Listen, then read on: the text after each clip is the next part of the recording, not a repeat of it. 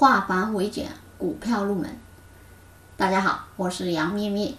今天我们主要来讲一讲集合竞价。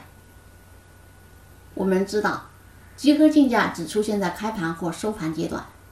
最常见的集合竞价时间是早上九点十五分到九点二十五分。而集合竞价的目的，就是为了确定当天的开盘价，尤其是开盘的集合竞价，意义非常重大。全球主要股市开盘都会进行集合竞价，集合竞价的目的呢，就是为了确定当天的开盘价和收盘价。我们以开盘为例，为了确定每天的开盘价，计算机会通过集合竞价方式接受大量投资者的买卖申报，而这些申报并不是为了成交，而是通过每个人的买卖申报，科学选出当天的开盘价。确定好开盘价后。投资者就有了价格参考，随后就会进入到连续竞价时间。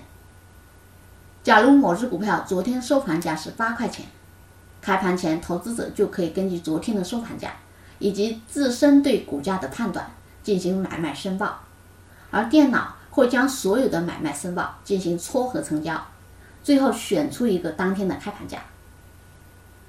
集合竞价时成交价格的确定原则是：一。在有效价格范围内，选取成交量最大的价位。二，高于成交价格的买进申报与低于成交价格的卖出申报全部成交。三，与成交价格相同的买方或卖方至少有一方全部成交。如果两个以上价位符合上述条件，上海证券交易所规定是未成交量最小的申报价格为成交价格。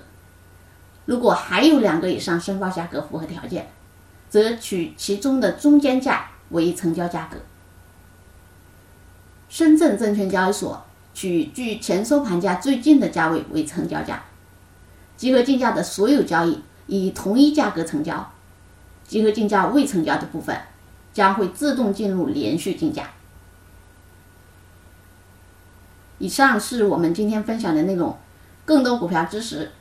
可以查看文字稿或关注荔枝微课“鼓鼓说”。